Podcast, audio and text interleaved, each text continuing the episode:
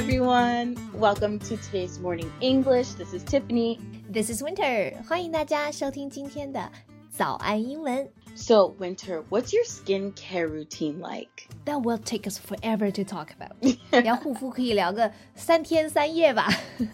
That sounds good. Sometimes it gets a little confusing because there's so much out there. OK，那我们今天啊，就来跟大家一起聊一聊关于 skincare 护肤品那些瓶瓶罐罐上的英文。在节目的开始，给大家送一个福利，今天给大家限量送出十个我们早安英文王牌会员课程的七天免费体验权限，两千多节早安英文会员课程以及每天一场的中外教直播课，通通可以无限畅听。体验链接放在我们本期节目的 show notes 里面了，请大家自行领取，先到先得。那我们按照我们的护肤流程来说一说吧。 Let's start with what is lotion and cream? Also, like, what's the difference between the two? OK，let's、start with lotion。 So, a lotion is just a mix of water and oils. It's a lot lighter than creams as well. Right, lotion 其实就是我们讲的那个乳液，它比较比较 light，然后流动性啊比较大一些的那个质地，就是没有那么的粘稠。 And then creams have a larger percentage of oil in them and are mostly useful for deep hydration for very dry skin. And creams have larger percentage of oil content and are mostly useful for deep hydration of very dry skin. And creams are meant for winter time usually. The air has less moisture and you can wear a cream in more dry climate. Right，嗯、c r e a m 呢就是我们平常说的霜，对吧？那跟 lotion 相比呢，lotion 是乳液，我们刚刚讲了，就粘稠很多。lotion 我们我们叫普通话叫乳液，台湾人叫乳液，对吧？ So when you walk into like a Sephora or a skincare store, they will typically ask you, "Do you want a lotion or a cream?" Yes, then they will pick out the most expensive cream ever. that is so true. I feel like lotions are generally cheaper than creams though. Probably because it doesn't have much water in it. Mm, that could be true. 好了，但是实际上并没有了哈，因为其实很多品牌的那个 lotion 和 cream 其实是一样价格的，就是它只是那个呃形态有点不太一样。 那 cream 我们刚刚讲到是霜嘛，所以那这个霜是擦在哪里的，它的叫法也就不同了。擦在眼睛周围的叫眼霜 eye cream，擦在脸上的是面霜 face cream，那擦在身上的呢就叫做 body cream。 Yes, like eye creams seem to be a lighter cream. Eye creams are for getting rid of dark spots and wrinkles around the eyes.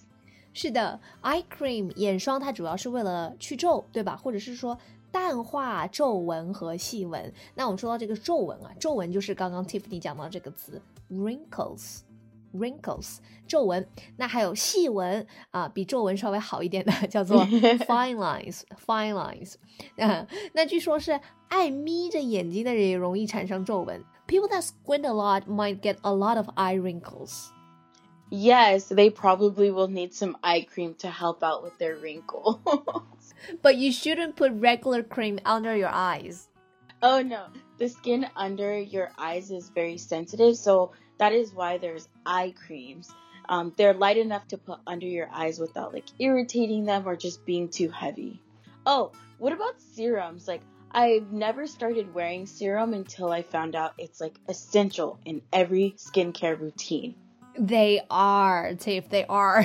like serum 是 I didn't 精 know. 华素 Like serums do different jobs from hydration to skin brightening.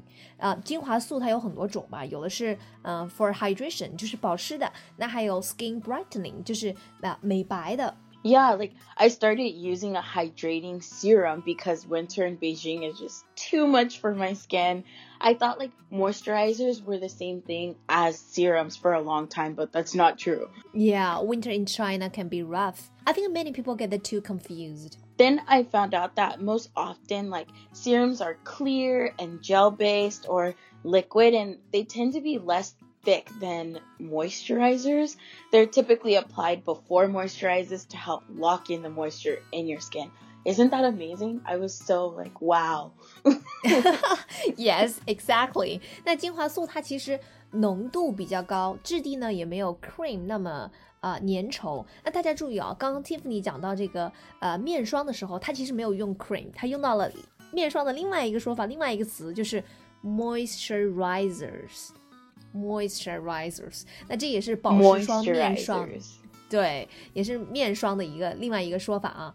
那我们刚才讲到，就是 serum 它没有这个面霜那么粘稠，但是呢，很多精华素的保湿力啊，却比 cream 要更强。我之前还看到皮肤科医生的书，就说，呃，精华素才是最重要的护肤步骤。Often, a serum can hydrate more effectively than even the heaviest creams. Right? Isn't that crazy? and cool. Yes. Okay, so the next thing that um, I wanted to bring up were toners. Toners are total lifesavers. My skin was really bad, but once I started using like a toner, it really helped. 哈，对，很多宝宝可能在等，哎，怎么什么都说了，还没有说到爽肤水、柔肤水，怎么说呢？那就是 Tiff 刚刚说到的这个了，toner。 toner 就是爽肤水，有些品牌还有那种比较粘稠的爽肤水，叫做 toning lotion。toning lotion, right? I remember hearing someone say, toner is the secret weapon to good looking skin. so true. Toner is used for like so many reasons. Toner like shrinks your pores and balances your face's pH. It's basically like the Superman of skincare. yeah, you are such a pro. okay. No. Toners toners are so refreshing. They are. There's like a rose water toner that smells so good and like refreshes your skin. You can even make natural toners yourself, but that seems too scary to try, so I'll just stick to buying them off Taobao. okay. This isn't a product, but it is a word regularly used in the skincare world. The word impurity or skin impurity. Yes, that's a really good word. Usually, when you're reading the details on a product bottle, it will say, like, will get rid of any skin impurities or will help get rid of skin impurities. Skin impurities, meaning clogged pores, uh, dry or dead skin cells, and even just yeah. from pollution, right? 嗯哼，um, 这个 impurity 啊，其实指的就是皮肤表面的污垢。那像甜甜刚刚讲了，如果你稍微看一下那个瓶瓶罐罐上的说明书啊，有很多就会说 will get rid of any skin impurities，就是帮你去除掉皮肤表面的各种污垢、各种细菌。Exactly. Like regular exfoliation of your skin will remove those like dead skin cells, oil, dirt, and other impurities that lead to clogged pores. Yeah, great advice.